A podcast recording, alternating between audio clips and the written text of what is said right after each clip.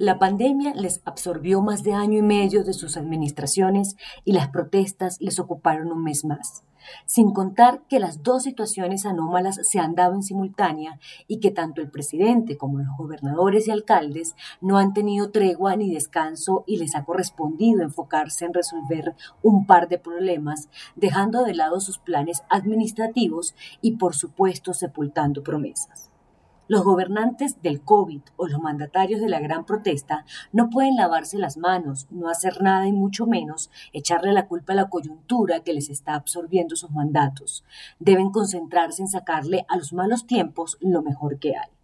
Una manera de ello es concientizarse de que detrás de las vacas flacas siempre vienen las gordas, que hay ciclos en toda actividad económica con oscilaciones normales, pero con la certeza de que luego de una fase de expansión viene una contracción, seguida de nuevo por la expansión y así sucesivamente.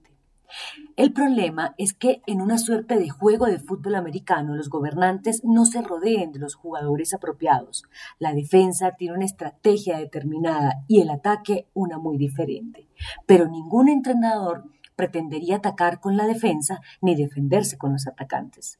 El punto es que deben renovar sus cuadros de gobierno para ser más eficientes y encontrar en cada funcionario sus destrezas y sus aportes en cada ciclo. Al Gobierno Nacional le quedan 15 meses desde este junio hasta agosto del próximo año, y si bien ya no se usa el término de crisis ministeriales, bien vendría una profunda revisión de cada funcionario clave para retomar las riendas de su plan de gobierno, reanudar los planes diseñados para la pospandemia, pero sobre todo para avanzar en algunas políticas públicas que necesitan más ejecución, mayor conexión con las regiones y resultados concretos, para entregar una administración que supo liderar la pandemia.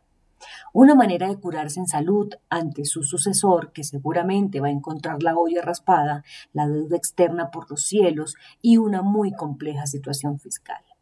Los ministros son fusibles que deben cambiarse de acuerdo al voltaje que reciben y no debe tomarse como un fracaso hacer cambios necesarios. Con los alcaldes y gobernadores sucede lo mismo, con un poco más de tiempo a su favor. Les quedan 30 meses, casi llegan a la mitad de su mandato, también marcado por los ciclos de crisis, recuperación, auge y una nueva contracción. Sin duda alguna, la pandemia demarcó con gran profundidad el ciclo de contracción y alargó el periodo de crisis hasta más allá del año y medio, pero todo empezará a mejorar en la medida que vaya entrando el segundo semestre del año y la normalidad sea una realidad. El secreto del sector público siempre está en las obras de infraestructura, en la capacidad de los mandatarios locales y regionales de acelerar los proyectos de construcción en cada municipio y departamento. Pero para eso también necesitan secretarios probos que hayan previsto o hecho prospectiva de que todo debe empezar a mejorar. El gran obstáculo se encuentra cuando el presidente, los alcaldes y los gobernadores no encuentran las personas idóneas que ejecuten, que se conecten con las obras y tengan en la mira poner en marcha ejecuciones que reparen sus economías.